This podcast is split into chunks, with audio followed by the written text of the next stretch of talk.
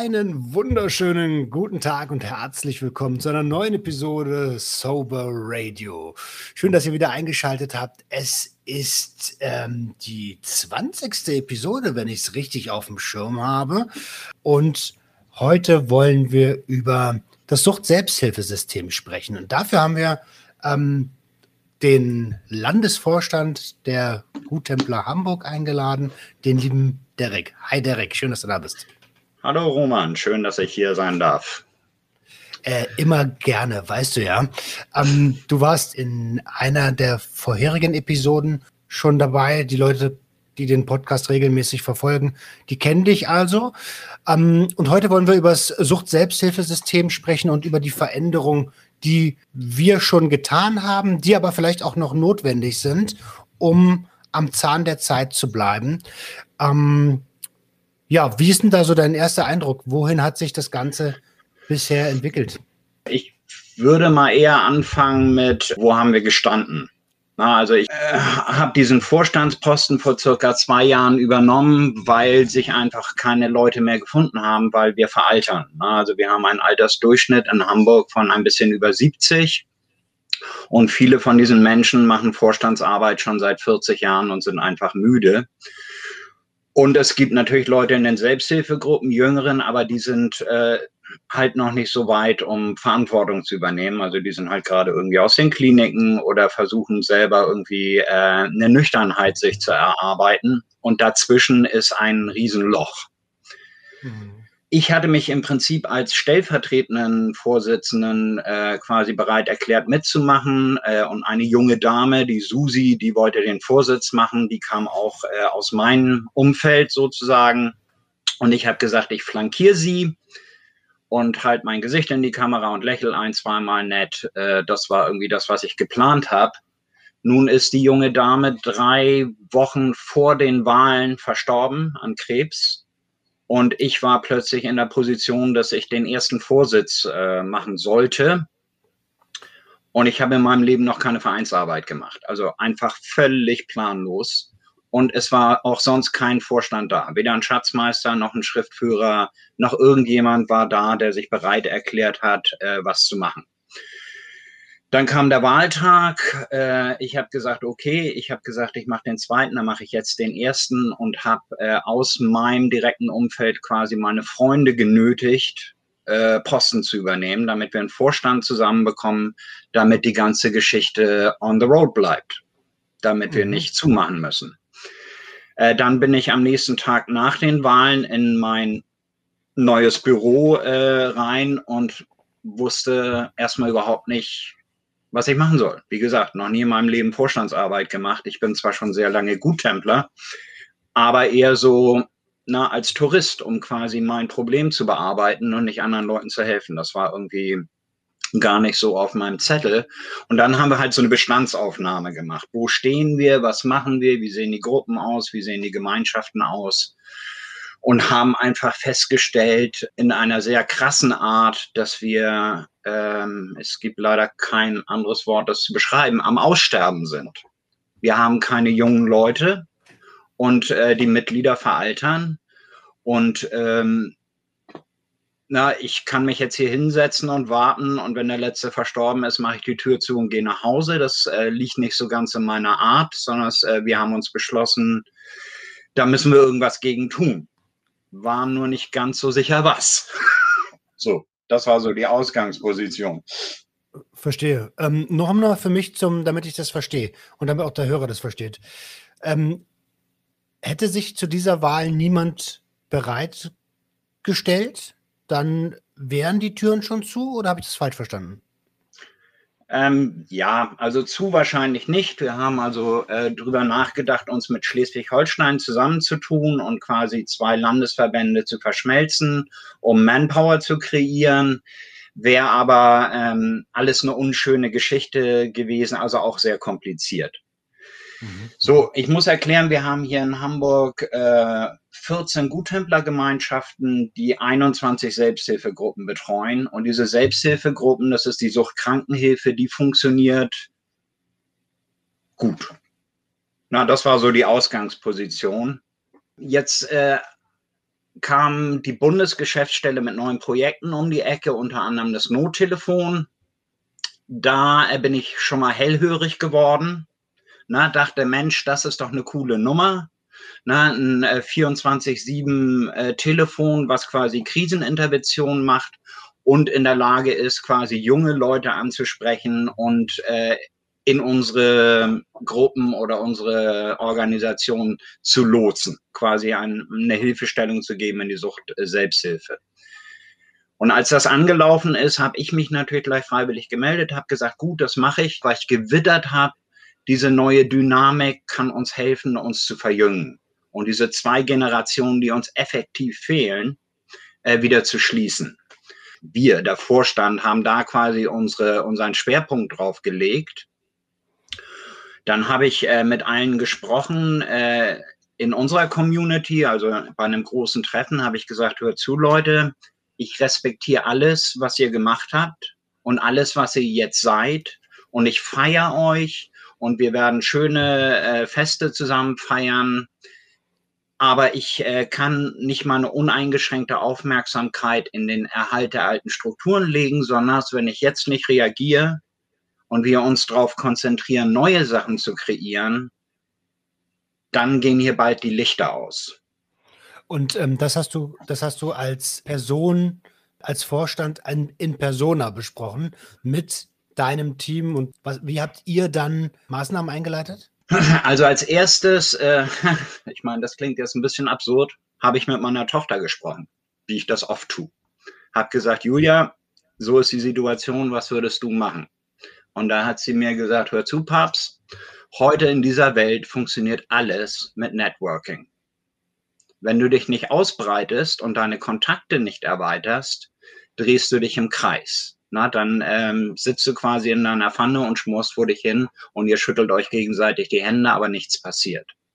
Ja. Na, und das habe ich mir so ein bisschen äh, zu Herzen genommen und habe angefangen, äh, das, was ich immer schon im ganz kleinen Stil gemacht habe, äh, ein bisschen zu, zu fokussieren. Ne? Ich habe äh, mit meinem Vorstand zusammengesessen und wir haben gesagt, okay, na, es gibt die professionellen Verbände, die unter quasi der Dach, äh, dem Dachverband äh, Landesstelle für Suchtfragen läuft na, da äh, versuchen wir uns mal äh, zu positionieren, so dass wir von den professionellen Verbänden quasi wieder gesehen werden, und zwar nicht als verstaubte alte Clique, sondern als äh, dynamisches Team, das quasi was erreichen möchte.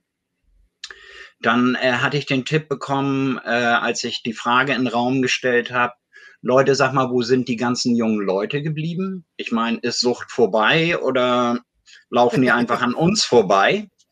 äh, bekam ich den Tipp, äh, dass sich einfach unheimlich viel in den sozialen Medien abspielt. Na, das hat mich natürlich neugierig gemacht. Dann habe ich mir einen äh, Instagram-Account zugelegt, habe ein bisschen im Internet recherchiert und habe geguckt, wo so die, ähm, die Seiten sind, wo Sucht das Thema ist. Bin übrigens da auch auf Sucht und Ordnung gestoßen, auf Sehnsucht, auf 31 Jahre Sucht, auf die ganzen, ne, viertes Kollektiv. Ähm, all diese interessanten Menschen, die da draußen sind und digitale Suchtarbeit leisten.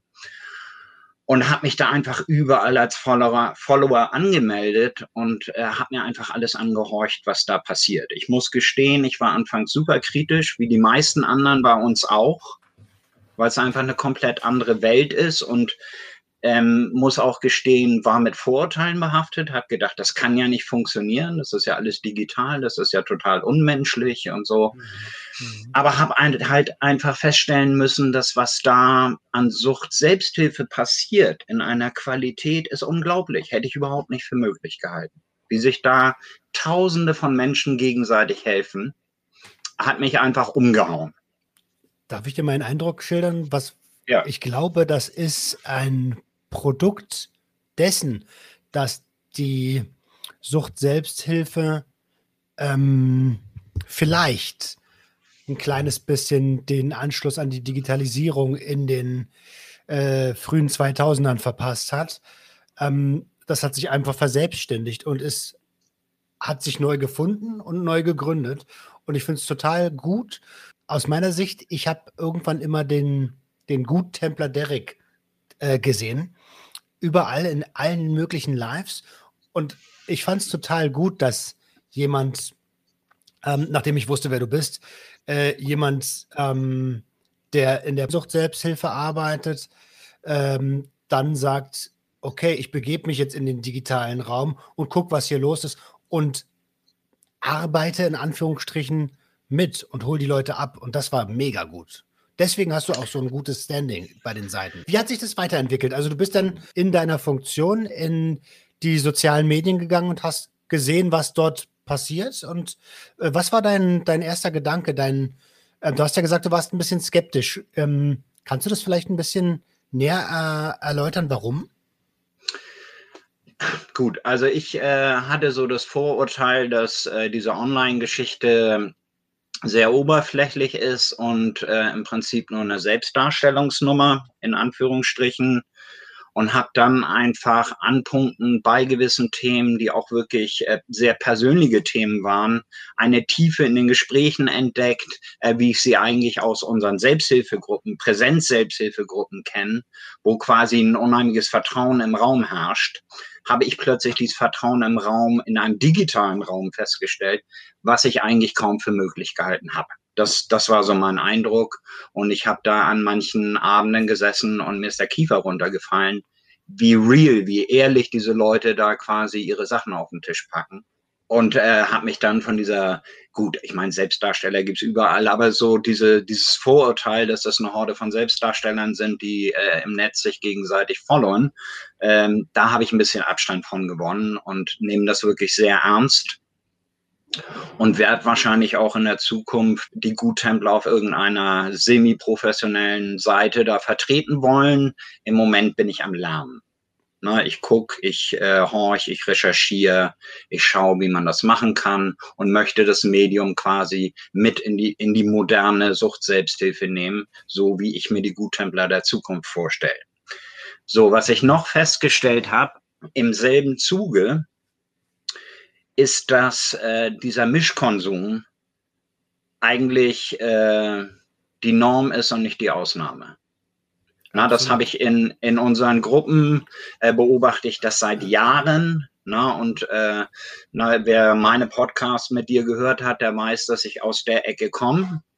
Insofern da auch ein recht kompetenter Ansprechpartner bin für Leute, die auf der Suche sind nach Gruppen, wo es nicht nur um Alkohol gibt, geht, und äh, so hat es sich ergeben, dass in meiner Gruppe, die ich hier in Altona mache, äh, ich plötzlich mehr Mischkonsum-Klienten oder Freunde da sitzen hatte als jetzt reine Alkoholiker. Und ich habe festgestellt, dass in meinem Umfeld, in den anderen Gruppen, genau dasselbe passiert und dass sich da Moderatoren quasi ähm, positioniert haben und diese Gruppen übernommen haben, die Mischkonsumerfahrung haben. Dann bin ich natürlich zum, zu KISS gegangen. Das ist quasi die Organisation, die die ganze Selbsthilfe verwaltet, in Anführungsstrichen, beziehungsweise äh, katalogisiert und wie im Supermarkt anbietet. Ich suche irgendeine Selbsthilfegruppe, ich gebe bei KISS in der Suchfunktion irgendwas ein und dann poppt eine Gruppe auf. Und wir sind nur bei Alkohol aufgepoppt. Und da habe ich die angerufen, habe gesagt, hör zu, äh, wir haben mindestens sechs Moderatoren in Hamburgs Westen mit Mischkonsumerfahrung. Würde dir bitte dieses reine Alkoholding aus diesem Programm rausnehmen und Mischkonsum reinstellen? Das wiederum hat nochmal eine Eigendynamik erzeugt, so dass wir quasi tatsächlich gesehen werden als eine Organisation, die sich damit auskennt beziehungsweise erfahrene Leute da haben. Und dementsprechend haben unsere Gruppen sich angefangen zu füllen.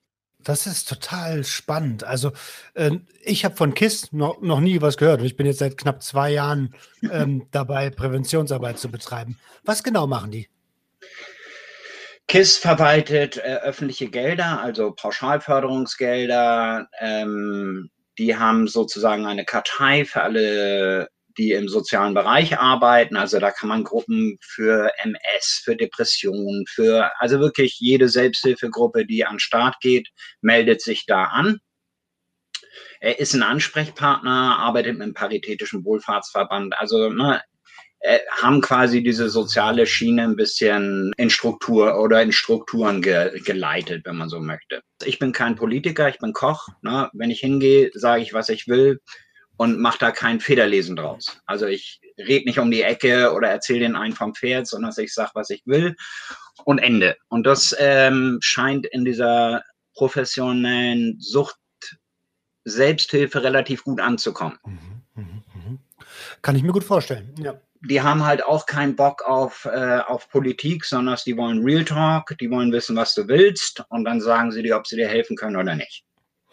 Ja, und am Ende aus der Sucht, äh, aus der Sicht des ähm, Hilfesuchenden bringt das ganze Palaver und Geschwafel ja auch nichts. Da hilft nur Real Talk und Authentizität, damit der äh, Hilfesuchende dich für voll nimmt. Ja? Also nicht dich jetzt als Person, sondern den Hilfeanbietenden ähm, auch für voll nimmt. Also ich habe überhaupt ganz selten Menschen vertraut und als ich dann gesehen habe, okay, da gibt es welche, die haben das durch, was ich durch habe, dann habe ich erst angefangen, so ein bisschen Vertrauen zu schöpfen. Das ist, ähm, ja, ich, meiner Meinung nach hilft nur dieses authentische und pass auf, ich habe es erlebt, so und so kann es funktionieren. Kann. Ja.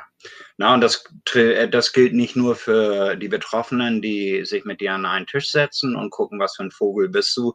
Das äh, gilt genauso für die äh, Leute, die Geldgeber, die Förderer, die Profis. Na, wenn man sich da hinsetzt und einfach von Mensch zu Mensch ganz klar sagt, äh, wie die Situation ist wo man sich vorstellt, wo die Reise hingehen soll, äh, dann hat man eine Basis, mit der man arbeiten kann, sagen wir mal so.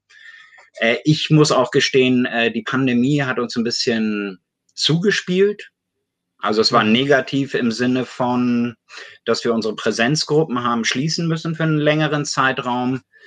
Aber es hat uns insofern zugespielt, als dass wir genötigt waren, den digitalen Raum zu nutzen. Also wir haben Zoom-Konferenzen angeboten, so Selbsthilfe auf Zoom und haben auch da Erfahrungen machen können, dass das gut funktioniert. Ne? So dass wir jetzt, wo wir die Präsenzgruppen offen haben, wieder wir parallel, äh, sagen wir, die Zoom-Gruppen weiterlaufen lassen, weil viele Leute das wirklich toll finden. Na, und äh, sich auch ähm, besser öffnen können, als wenn sie in einem Gruppenraum mit äh, mehreren Menschen sitzen. Na, gerade Leute mit Depressionen oder Angststörungen oder so, für die ist das ein optimales Tool, um teilzunehmen, ohne dabei zu sein. Ja, super niederschwellig, ne? Ja, also da machen wir, machen wir wirklich gute Erfahrungen. Diese Erfahrung, die ihr da jetzt gemacht habt äh, und die ihr ja jetzt implementiert ähm, im Fallbeispiel Hamburg, wird die bundesweit umgesetzt werden? Das ist ein, äh, ein etwas schwieriges Thema. Na, es gibt äh, Resistenten im Inneren. Na, viele Leute ähm, halten an, an sehr traditionellen Sachen fest, was ja auch gut ist, weil es halt Tradition ist. Und Tradition ist per se ja keine schlechte Geschichte. Absolut, absolut. Was halt nicht passieren darf, äh, ist, dass diese Tradition quasi verhindert, dass man sich entwickelt. Na, und wir sind jetzt als Organisation, sind wir quasi eine Organisation der offenen Tür und nicht eine Organisation des Kobans. Also wir gehen nicht hin und zerren Leute rein, sondern wir machen Türen auf und sagen, hier sind wir.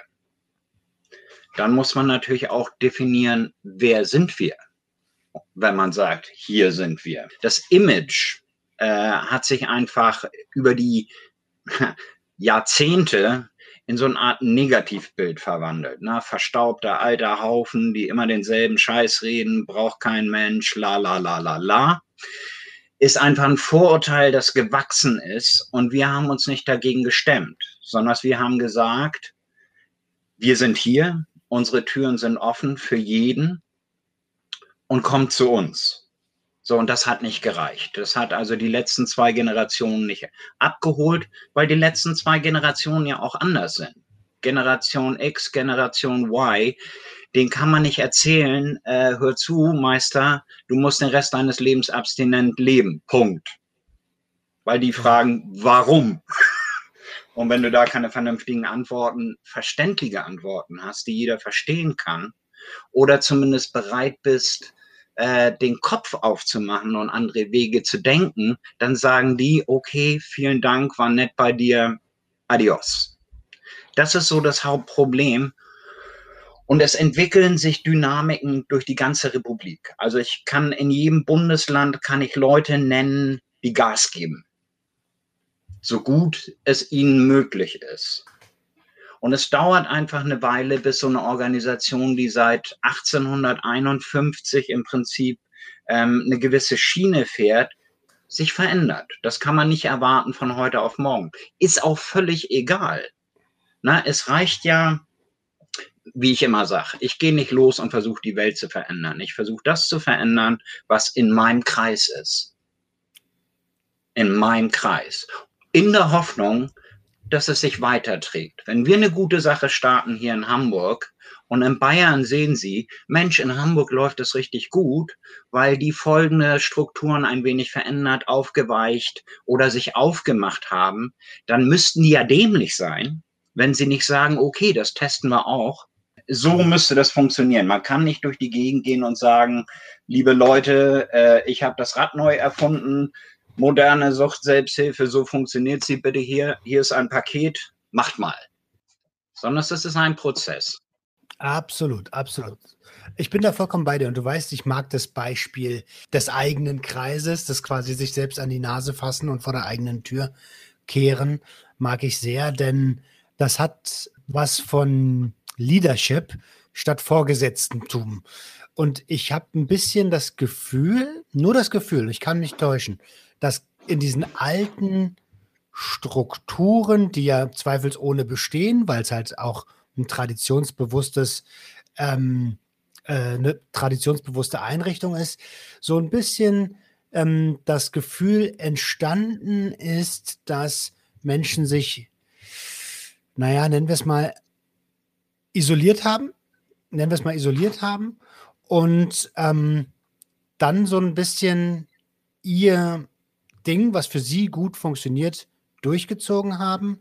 Was ich aber in den letzten, im letzten Jahr beobachte, ist, dass es da schon eine deutliche, äh, eine deutliche Erkenntnis gibt und auch eine Akzeptanz mittlerweile. Und das finde ich sehr, sehr gut.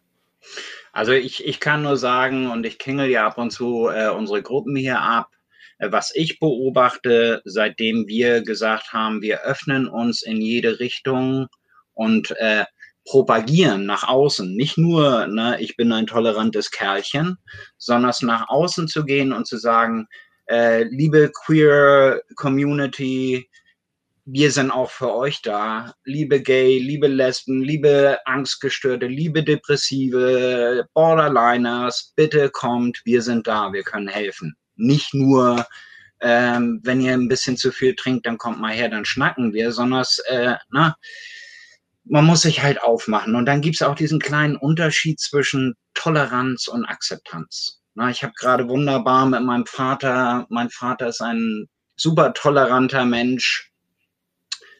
Äh, ich bin auch ein super toleranter Mensch. Und dann schnacken wir, ja, Paar, und wenn zwei Männer auf der Straße sich küssen, hast du, erlebst du das genauso, als wenn ein Heteropaar sich küsst? Oder macht es irgendwas in dir? Und dann sagt er mir ganz klar, ich finde das eklig, die sollen das zu Hause machen. Ich sage, okay, Paps, dann bist du ein super toleranter Typ, aber was ist mit der Akzeptanz?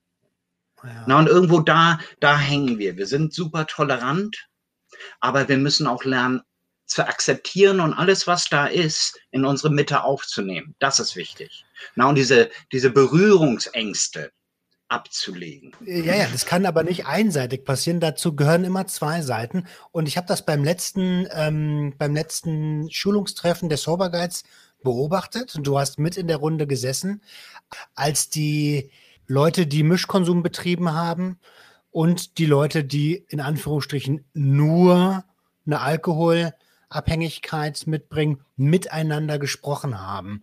Da ist was ganz Magisches passiert, nämlich ähm, die eine Seite hat die andere Seite verstanden. Und es war immer nicht nur die, die Alkis und die Drogis, ähm, sondern auf einmal hat man gemerkt, oh, okay, wir haben ganz ähnliche äh, Hintergründe und es hätte unter anderen Umständen, äh, ohne dass ich es groß hätte beeinflussen können, auch in die andere Richtung gehen können. Und das fand ich total cool. Und das ist nämlich genau das, was ich, was ich gerade meinte.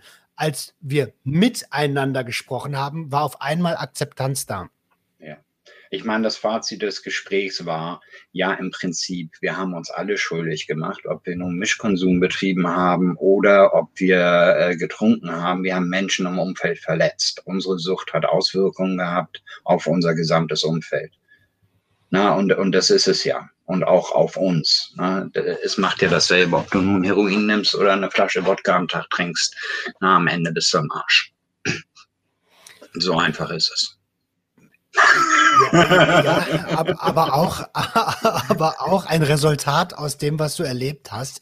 Und wenn die inneren Wunden nicht angegangen werden, ähm, also für die Leute, die das jetzt hier hören und vielleicht noch im Findungsprozess sind, ähm, wenn die inneren Wunden angegangen werden, dann kann man äh, sich von diesem Arschchen auch super gut wegentwickeln. Ja. Ja, wie, wie, wie, wie sieht es aktuell aus? Wie sieht aktuell die, die Öffentlichkeitsarbeit in der äh, in der ehrenamtlichen Sucht Selbsthilfe in Hamburg aus? Großartig. Kann ich einfach nicht anders sagen, großartig. Seitdem diese Projekte der Bundesgeschäftsstelle gestartet sind, Sober Guides, Back Me Up, das Sober Radio ist auch ein echt cooles Tool, ähm, stehen wir im Prinzip ganz anders da. Na, wir haben in Hamburg jetzt vor zwei Wochen einen Imagefilm gedreht, äh, Guttempler in Hamburg und wir haben Imagefilme für die Back Me Up Organisation äh, gedreht. Ein wahnsinnig spaßiger Drehtag und da kommt ein ganz toller Film raus, der wirklich darstellt, nicht unbedingt hundertprozentig die Ist-Situation, aber genau das, was wir wollen. Vielfältigkeit, Offenheit, Inklusion, einfach äh, für, für alle da zu sein, die, die Hilfe brauchen und jung und dynamisch an, an gewissen Punkten. Wobei jung natürlich in Anführungsstrichen, wenn ich bin 57 Jahre und gehöre hier quasi zu den Küken. Aber bei mir in der Gruppe sitzen ein Haufen 20 bis 30-Jährige und wenn davon 5% irgendwie beschließt, sie möchten auch was tun, dann ist Bewegung drin, dann fängt was an. Na, es, es wird wird schlimmer werden, bevor es besser wird. Das kann ich garantieren. Also wir werden kleiner werden, wir werden äh, Mitglieder verlieren, bis sich diese, diese, diese neue Geschichte quasi bezahlt macht, bis wir irgendwo eine Wende hinkriegen. Und selbst wenn wir die Wende hinkriegen, wird es eine deutlich kleinere Organisation sein als die, die wir heute sehen, aber hoffentlich qualitativ und was die Sucht Selbsthilfe betrifft, äh, eine neue Ära für uns quasi einleiten. Das ist meine Vision oder meine Hoffnung. Ähm, kannst das, du mir sagen, woran machst du das fest, dass wir schrumpfen werden, alleine weil der demografische Wandel vorhanden ist? Oder? Ja, also man braucht sich ja nur die Statistiken anzugucken. Neuaufnahmen und äh, die Menschen, die versterben. Das spricht eine ganz deutliche Sprache. Na, und das werden wir so auch nicht stoppen können. Na, wir können halt nur äh, quasi äh, uns regenerieren, wenn man so will. Und ähm, ja, wie äh, Phönix aus der Asche äh, quasi eine neue Sache entstehen lassen aus den, aus den Erfahrungen und Werten, die äh, wir quasi von der jetzigen Generation Guthunter mitnehmen, weil das ist auch nicht alles schlecht. Ne?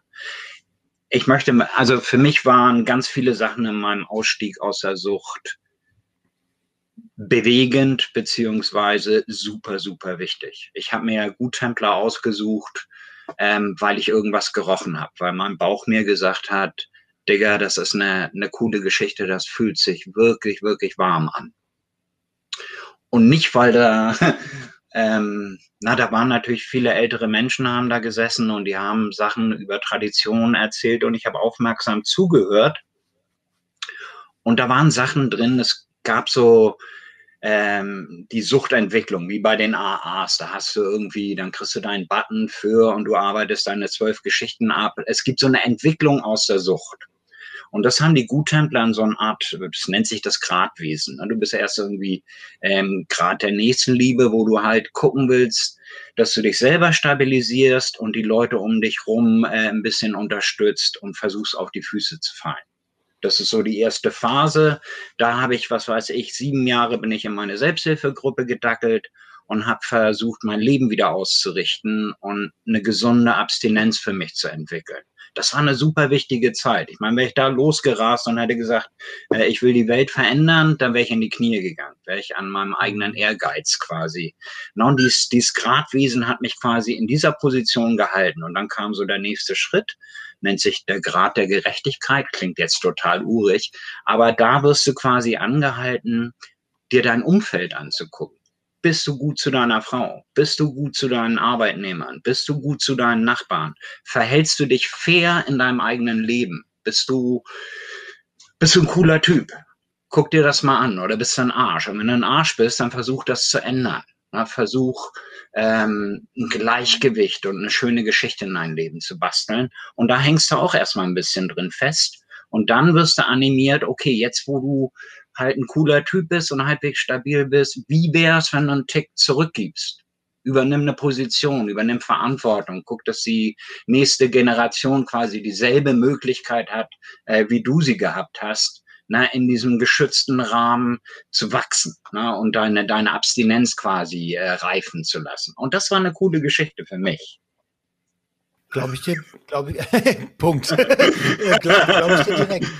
Ähm, ja, das, das hat ja auch alles was mit Persönlichkeitsentwicklung zu tun. Ne? Also man kann das jetzt äh, scheiße finden, dass es diese Namen der, der Grade gibt, aber man kann natürlich auch das von einer anderen Perspektive aus betrachten und sagen, hey, wenn du, das ist ja das Kreise-Ding, was du genannt hast. Wenn du dich erstmal um deinen eigenen Kreis kümmerst, dann langsam Leute in deinen Kreis aufnimmst und, ähm, und einfach guckst, dass du ein gerader, gerader Mensch bist, so, dann ähm, ist das doch ein, ist doch keine schlechte Sache, egal ob das Tradition ist oder äh, also ganz ja, im Gegenteil. Roman, ich würde ja ganz gerne die Geschichte, die ich so erlebt habe äh, und die Sachen, die da so passiert sind, in sexy und in modern darstellen weil es funktioniert, das weiß ich. Ich mache seit 17 Jahren Suchtkrankenhilfe und ich sehe die Leute, die, die den richtigen Weg finden und ich sehe, wie sie ihr Leben in die Hand nehmen und wie sie zufrieden in ihrer, in ihrer Abstinenz leben. Na, das sehe ich. Man muss diesem Kind nur ein bisschen Appeal geben. Es funktioniert. Das, was die Guthandler tun, funktioniert. Es klingt nur völlig bescheuert. Na, das muss sexy werden. Verstehe. Ähm, aber da lässt sich ja dran arbeiten. Ähm, und deswegen heißt es ja auch Modernisierung der Sucht-Selbsthilfe. Ja. Vielleicht liegt das daran, dass ich aus dieser Generation X komme. Das Wort Abstinenz. Ich habe immer das Gefühl, man redet von der totalen Abstinenz. Ähm, Du schüttelst ein kleines bisschen mit dem Kopf, nix aber auch ein kleines bisschen. Ja, äh, ist ja, ist ja so, na, es gibt zwei Millionen Arten, in die Sucht reinzurutschen. Und es gibt genauso viele Arten, da wieder rauszurutschen. Das ist eine super individuelle Geschichte. Ne? Jetzt irgendwie zu sagen oder überhaupt irgendwas zu sagen, ist total überflüssig. Komm an, okay. Fühl hin, guck mal, wie sich das anfühlt. Wenn sich das Lebensgefühl gut anfühlt, dann musst du doch dämlich sein, wenn du irgendwie riskieren würdest, das wieder aufzugeben. Wenn es sich gut anfühlt, dann bleibst du doch dabei. Und wenn es sich nicht gut anfühlt, dann konsumierst du halt. Mhm. Also, ja, wenn man aus, aus Kompensationsgründen konsumiert. Ja, ja, ich, ich ja. verstehe schon. Ähm, das ist eine Frage, die mich wirklich, die mich persönlich immer wieder beschäftigt, weil ich, ich sehe ja auch, ich sehe ja auch in der, also es ist ja jetzt nicht so, dass abstinente Menschen nicht konsumieren. Ne? Äh, die Sachen sind halt nur, oh, also nur in Anführungsstrichen anders und legal. Äh, trotzdem teilweise die tödlichsten Substanzen, die es auf dem Planeten gibt. Und da wunder, also ich bin so ein Typ, ich denke halt in Strukturen und in Regeln. Und da kriege ich halt irgendwie nicht den, die Balance hin. Aber das ist vielleicht auch ein persönliches Ding einfach. Roman, fang an, mehr in Gefühlen zu denken. Wenn sich eine Sache gut anfühlt, warum dran rumdoktern? Wenn sich eine Sache scheiße anfühlt, dann gibst du Gas und veränderst irgendwas. Und ich glaube, das ist der Weg raus. Du fühlst dich da. Es ist Sucht ist ja kein kognitives Problem.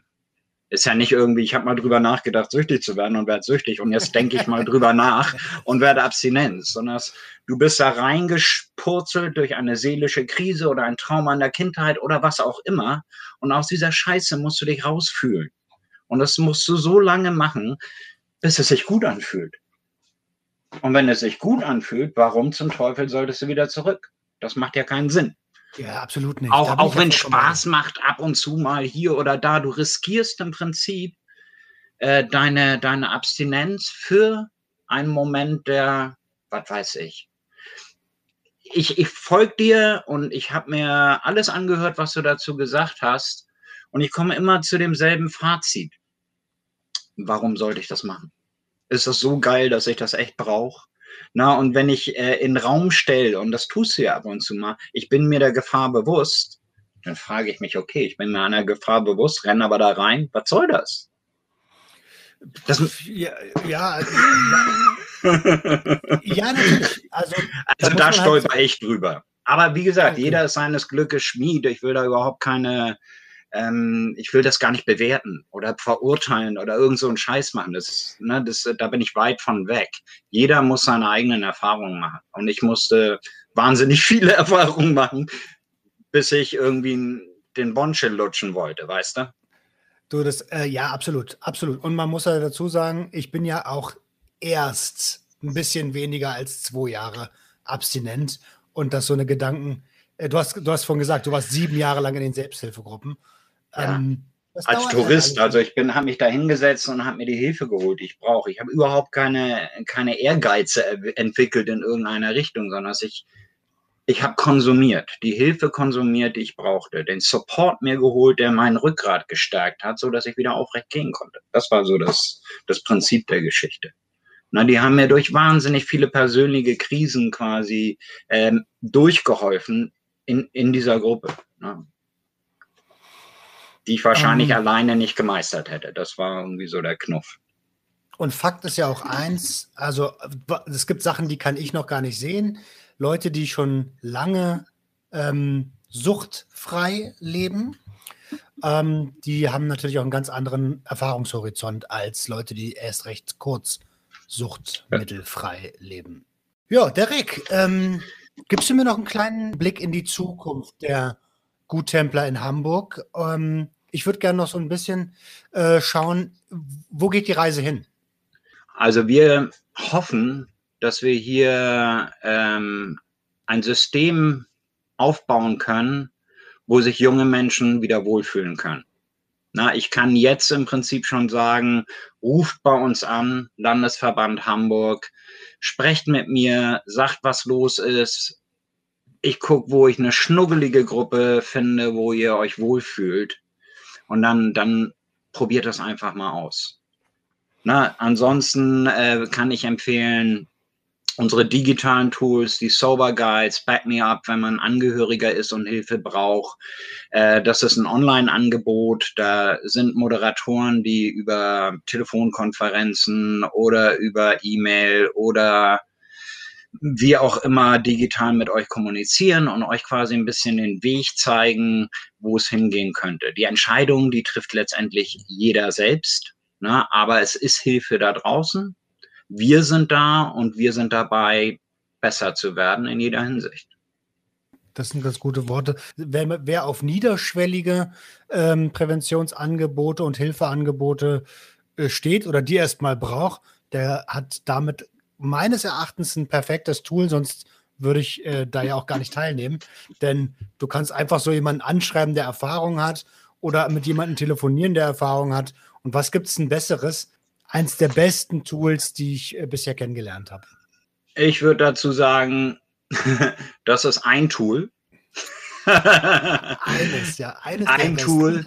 äh, ich, ich, ich bin äh, ein Advokat für offene Selbsthilfegruppen, also wirklich an einem Tisch sitzen, miteinander sprechen, ist für mich das Coolste überhaupt und das beste Gefühl, also auch das, die beste Hilfe gegen Einsamkeit. Also ich persönlich, das, was ich beobachtet ha, habe über die Vergangenheit, ist, dass der Nummer eins Killer für alle Suchtkranken Einsamkeit ist. Und Einsamkeit ist nicht, dass man alleine ist. Ne? Man kann in einer Riesengruppe der einsamste Mensch der Welt sein. Das ist ein Gefühl, was man in sich trägt.